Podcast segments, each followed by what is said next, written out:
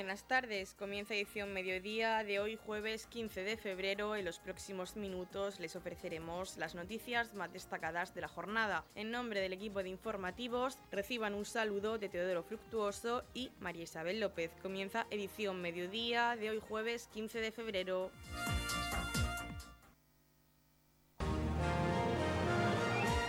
Edición mediodía. Servicios informativos.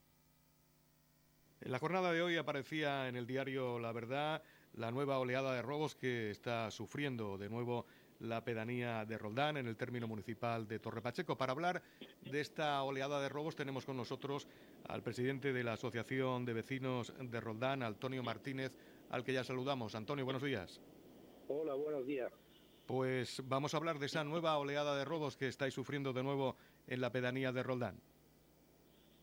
Pues sí, la verdad es que, bueno, esto es no parar, pero esto suben, bajan, suben, bajan, pero ahora mismo la verdad es que hay un incremento importante, de los cuales, como bien has dicho, en, en la nota de prensa sale, de sobre todo comercio, pero luego ya hay también robos en la calle. Nosotros hace seis meses tuvimos una reunión, pero todas las asociaciones del municipio, porque donde más se resiente es la zona de Roldán pero en el resto de pedanías pues hay veces porque hay meses que no hay, otros meses que sí hay, pero bueno, vamos, en ese aspecto vamos todos a una porque al final nos incumbe para todo el municipio.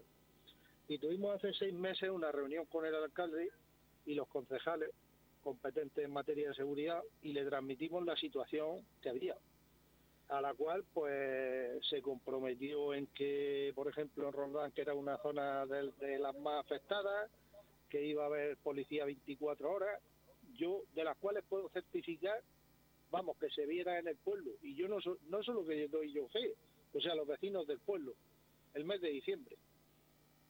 Ya está. Policía pasa pues cuando pasa. Y ya está.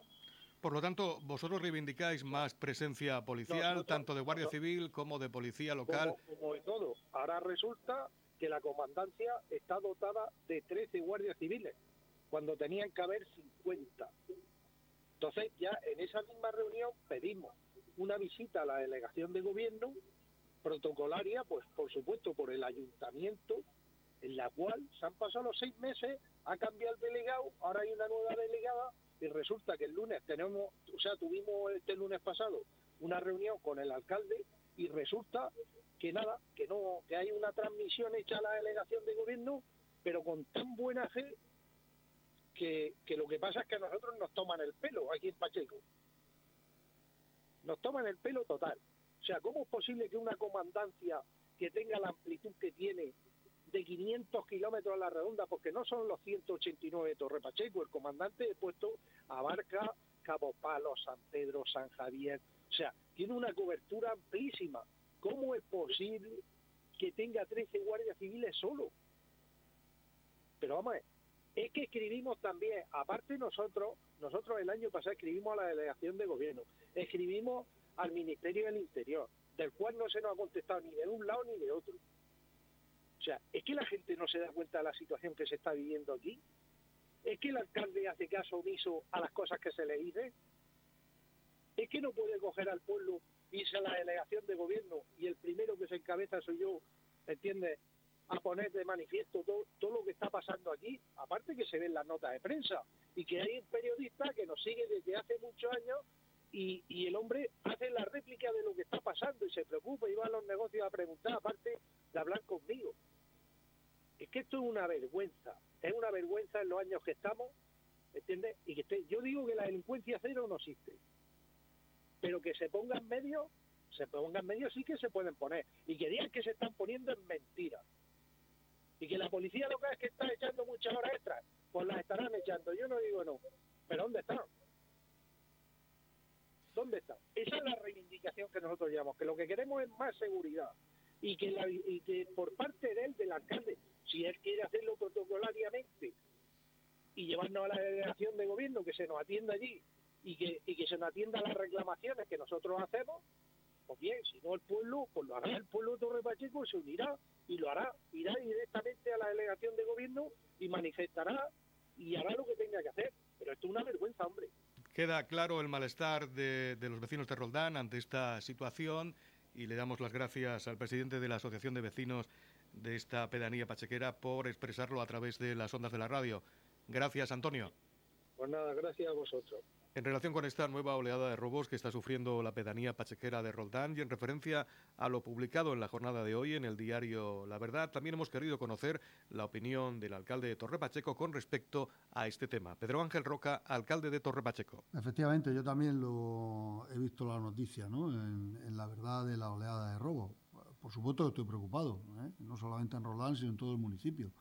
Es, cierto que, que en Roldán ha habido en los últimos meses eh, más robos, no sabemos motivados por qué, si es que porque haya delincuentes que hayan salido de la cárcel o no, no lo sabemos, no, tenemos esa información, pero es cierto y estoy preocupado, ¿no?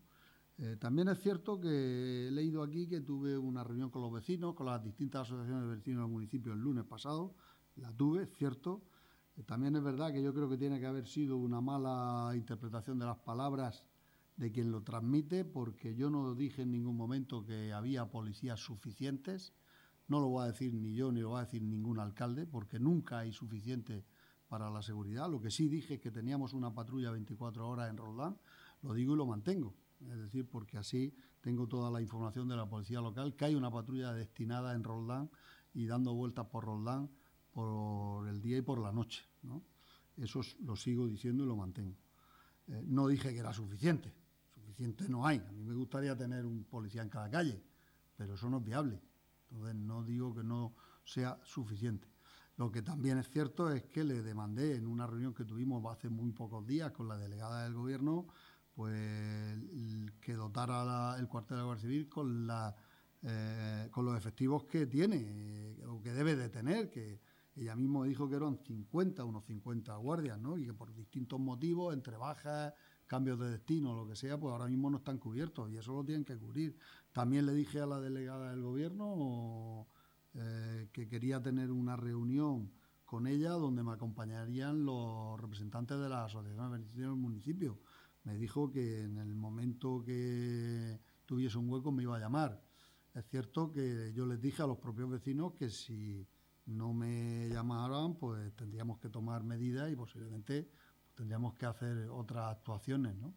Pero creo que es prudente el, esperar unos días ¿eh? para tener esa reunión donde los vecinos puedan participar y transmitir a la delegada del gobierno, junto conmigo, pues su preocupación, que es la mía también, ¿eh? como no puede ser además de otra manera. Noticias, edición mediodía.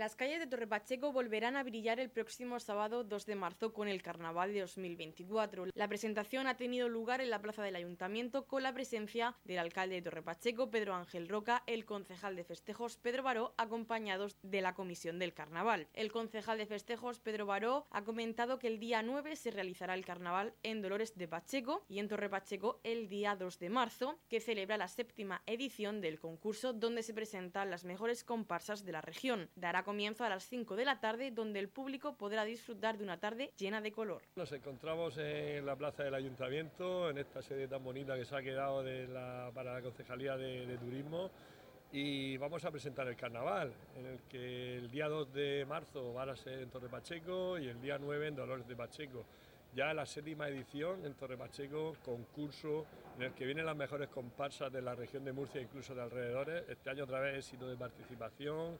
Hemos tenido que, por desgracia, que dejar fuera porque ya no, no se pueden admitir más solicitudes. Y vamos a empezar a las cinco y media de la tarde para terminar en cuanto llegue el final. Nos vendremos aquí a la Plaza del Ayuntamiento para dar los premios y luego en Dolores de Pacheco tenemos el añadido de un coreográfico que se hace después del desfile. Por lo tanto, invitamos a, todo el mundo de alrededores, de todo el pueblo de Torre Pacheco, a que acuda a nuestro, a nuestro gran carnaval, que sin duda es uno de los mejores de la región. Y desde aquí, desde la Concejalía de, Festejos, con nuestros ayudantes, con nuestros técnicos, pues se ha organizado de una forma muy especial este año. Este año van a participar 30 comparsas muy numerosas, infantiles, locales, foráneas y va a haber premios tanto para, las locales como para las de fuera del, municipio. Este año el recorrido partirá de la avenida la estación, pasará por la calle Mayor, seguirá por la avenida Fontes hasta el centro cívico y tenemos también una novedad que las sillas van a ser a favor de la Fundación Imagina la asociación Imagina Crea, que son los cabezudos de aquí de Remachico, se van a encargar de colocarlas y de gestionar el tema de las sillas para que la gente, como sabemos que es un poco largo el, desfile, pues para que pueda estar tranquilamente sentado. Por lo tanto, animamos a que venga todo el mundo que disfruten de este día tan, bonito y de tanto colorido y que también pues, acudan a nuestro restaurante, a nuestra gastronomía que es buenísima aquí en Torre Pacheco. En la comunidad de regantes del campo de Cartagena aplicamos las últimas tecnologías en sistemas de control y distribución, lo que nos ha convertido en un modelo de gestión eficiente del agua gracias al alto nivel de concienciación de nuestros agricultores que trabajan a diario por la sostenibilidad y el respeto al medio ambiente. La comunidad de regantes del campo de Cartagena les ofrece la noticia agrícola del día.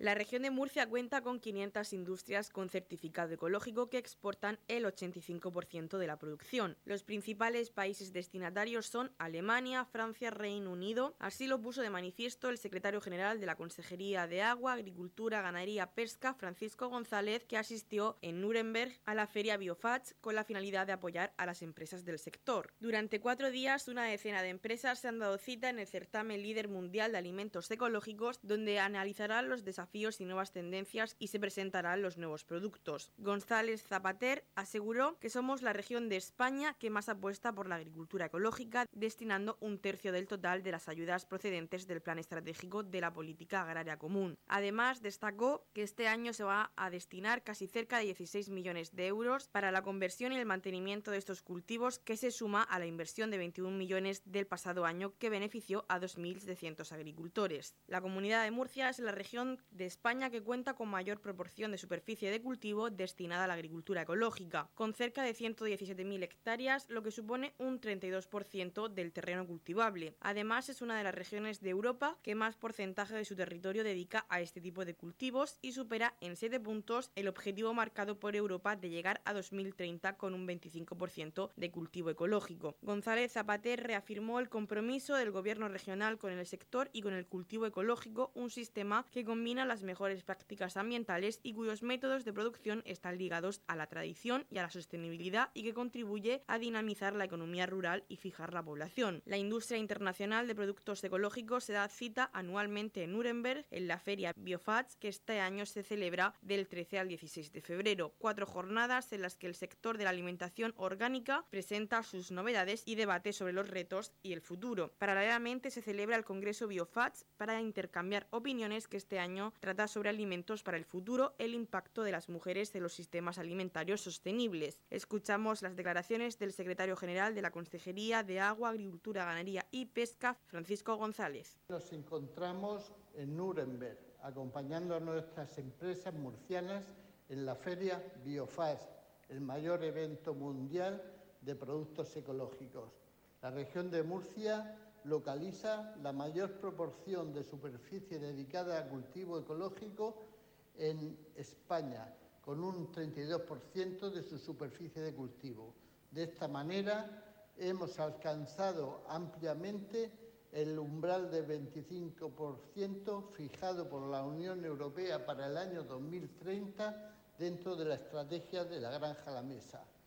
En la región de Murcia tenemos 500 operadores con certificado ecológico que exportan el 85% de su producción, siendo nuestros principales clientes Alemania, Francia y Reino Unido.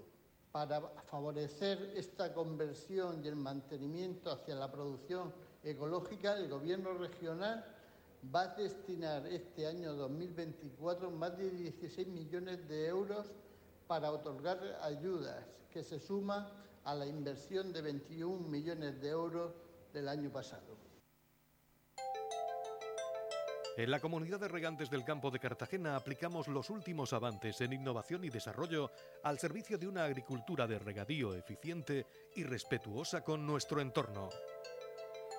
por la sostenibilidad y el respeto al medio ambiente, Comunidad de Regantes del Campo de Cartagena.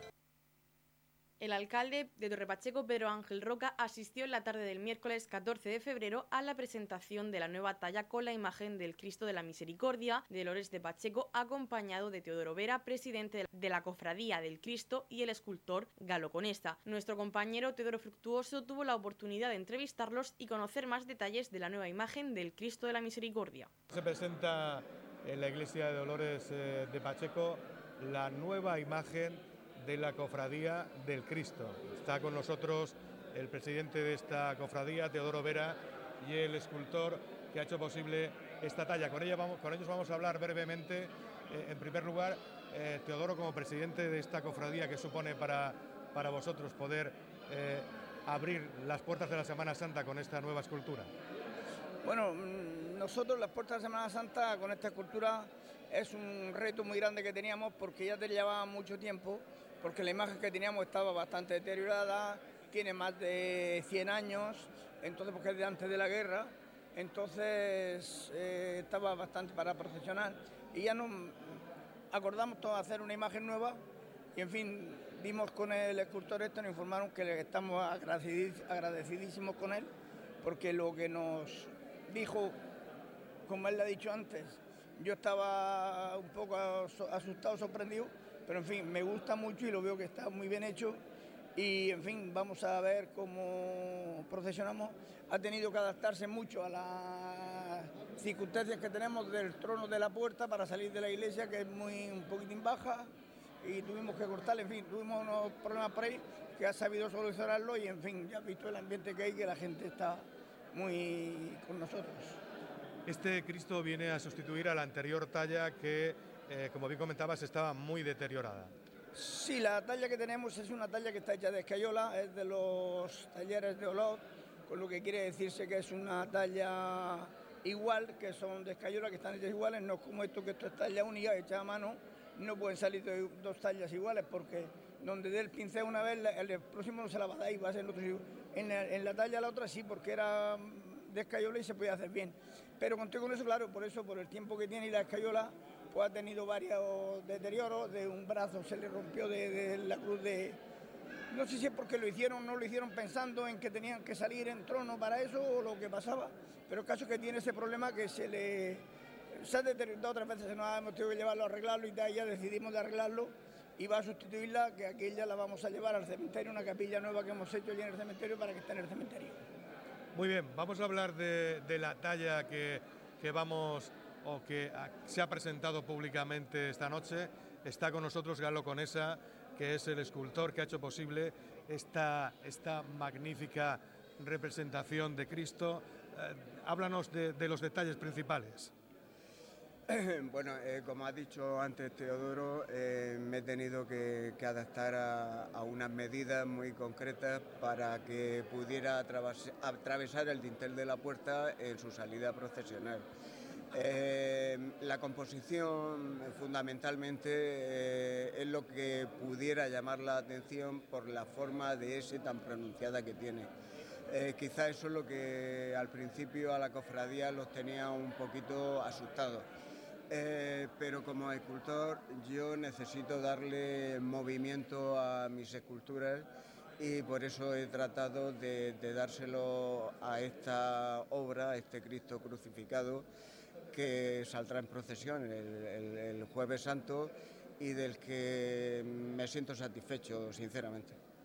Hablaba usted en la presentación de que es una pieza tallada eh, completamente en madera de cedro, creo que no me equivoco, y hay algunos elementos que no están tallados.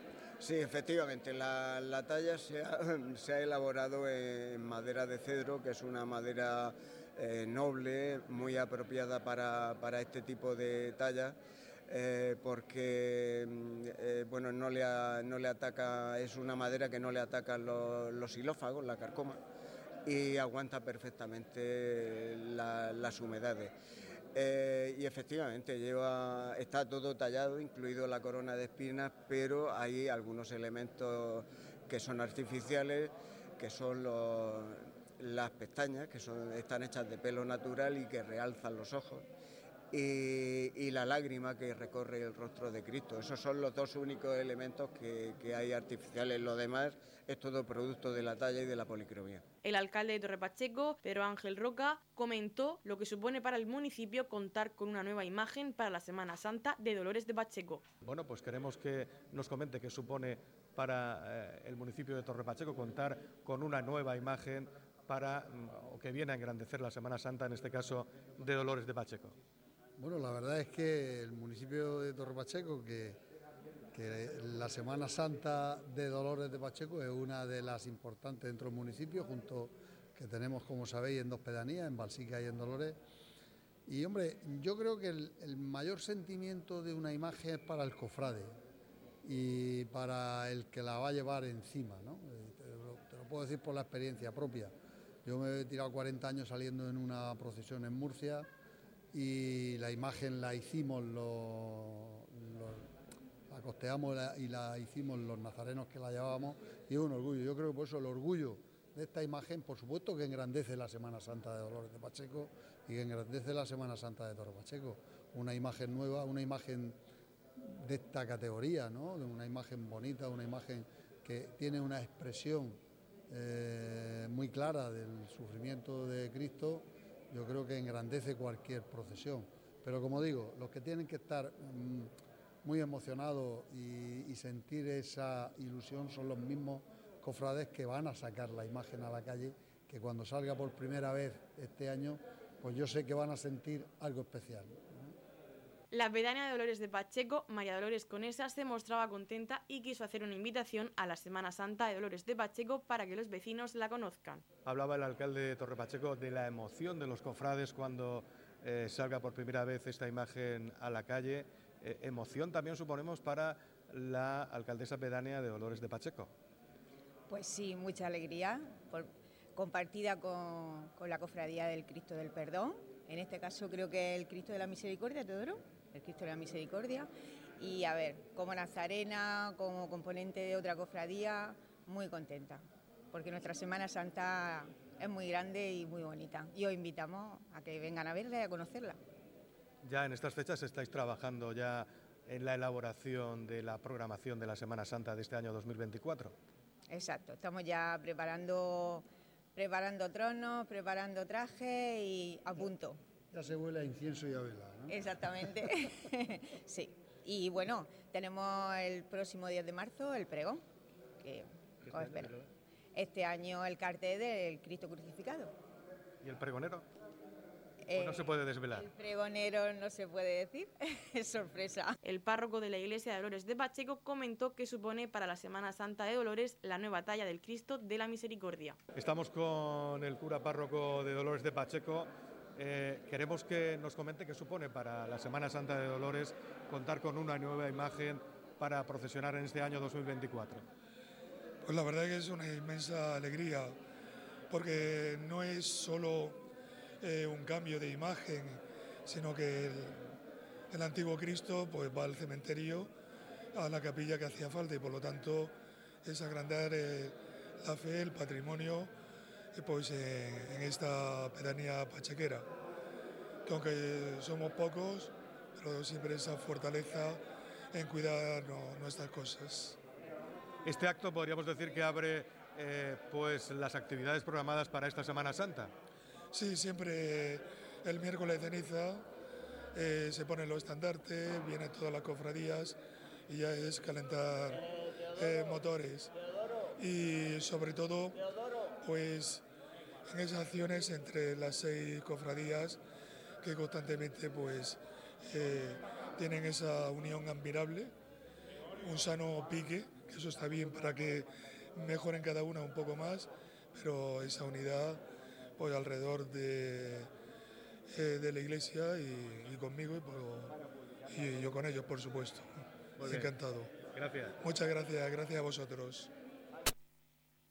Edición Mediodía. Servicios informativos. En la sección de deportes, Prudel López nos cuenta la última hora. Abrimos el tiempo de deportes con fútbol. El Balsicas Atlético consiguió sumar un punto con un empate a cero en el difícil campo de El Palmar. La verdad que el partido contra el Palmar fue un partido de, de tú a tú, donde los dos equipos se tuvieron muchísimo respeto y bueno, nosotros estuvimos en una presión alta todo el partido, la verdad que, que nos salió bien, la, la verdad que supimos plantar cara a la plantilla del Palmar. Eh, de hecho, bueno, en la segunda parte el equipo fue a más, incluso fue muchísimo superior, tanto con balón como, como por ocasiones. Eh, tuvimos tres, cuatro acercamientos claros, pero bueno, no se materializó en gol y, y la verdad que el punto fuera de casa positivo ante un gran equipo. Esta semana recibimos a Arciza, que está peleando por, por colocarse en puestos pegaditos a la minera, que es el líder, y, y bueno, vendrá con todo y intentaremos suplir su, su despliegue y intentaremos puntuar y sacar algo positivo los cipreses con, con la ayuda de nuestra afición. Este fin de semana tendrán un partido complicado en casa ante el Cieza, el segundo clasificado. Será el domingo a partir de las 5 de la tarde. En primera autonómica, los dos equipos de nuestro municipio consiguieron puntuar. El Roldán Agrupación Deportiva prolongó su racha de victorias en el campo de la Alcantarilla, venciendo por dos goles a cinco. Por su parte, el Dolores consiguió un empate a uno en el campo del Totana. Este fin de semana ambos equipos juegan en casa. El primero que lo hará será el Dolores, que recibe al Huercalovera el sábado a las 5 de la tarde. Y el domingo lo hará el Roldán, que recibe al Deportivo Huracán a las 6 de la tarde. Además, cuatro jugadores de la Escuela de Fútbol Torre Pacheco representaron este fin de semana a la región de Murcia en el Campeonato Nacional de Selecciones Autonómicas Sub-14 y Sub-16 de la fase plata. Ellos fueron Fran Jiménez, Sergio Santiago, Sergio Serrano y José Andrés Pérez.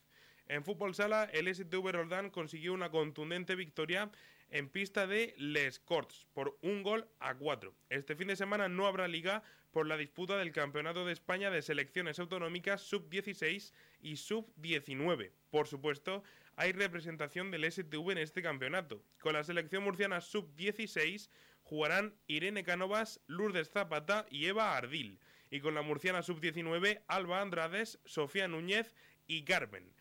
En preferente, la Tapeoteca Torre Pacheco cayó en casa de Judesa Molina y este fin de semana recibirán al Cieza, líder de la clasificación, el sábado a partir de las 5 de la tarde. En primera autonómica, la Unión Deportiva Roldán tuvo jornada de descanso y este fin de semana vuelven a la competición visitando al Blanca el sábado a partir de las 4 y cuarto de la tarde.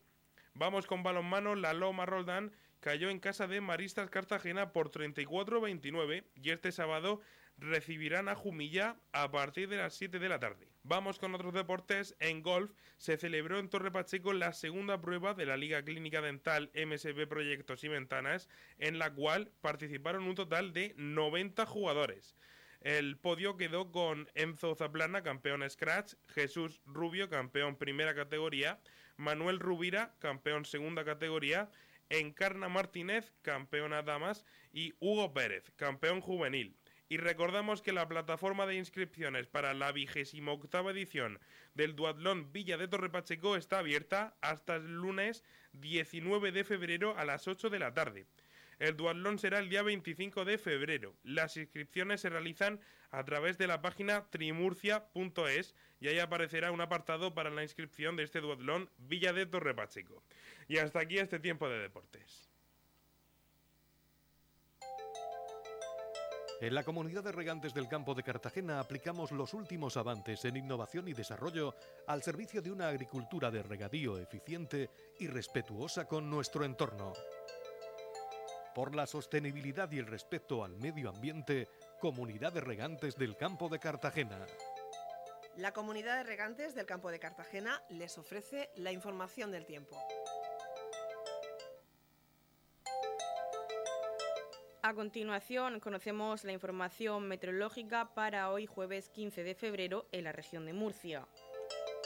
Posibles lluvias, cielos nubosos con predominio de nubes medias y altas sin descartar precipitaciones débiles a partir de la tarde, más probables e intensas al final del día en el interior. Temperaturas sin cambios salvo por algunos ascensos locales. Conocemos ahora las temperaturas. La capital Murcia alcanzará una máxima de 23 grados y una mínima de 8. El campo de Cartagena alcanzará una máxima de 20 grados y una mínima de 14. En el Mar Menor la máxima será de 20 grados y la mínima de 11. Y aquí en Torre Pacheco tendremos una máxima de 22 grados y una mínima de 11 grados.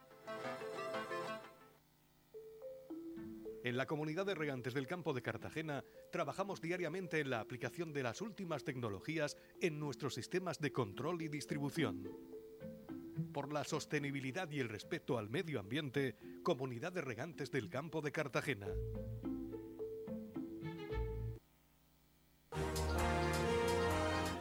Hasta aquí lo más destacado de la información local. Volvemos con más noticias a partir de las 8 y media con edición de tarde. Y recuerden que edición mediodía lo pueden volver a escuchar en los podcasts de esta emisora que los pueden encontrar en el Facebook de Radio Torre Pacheco y también a través de nuestra web radiotorrepacheco.es donde encontrarán información actualizada. Les deseamos que pasen muy buena tarde de jueves.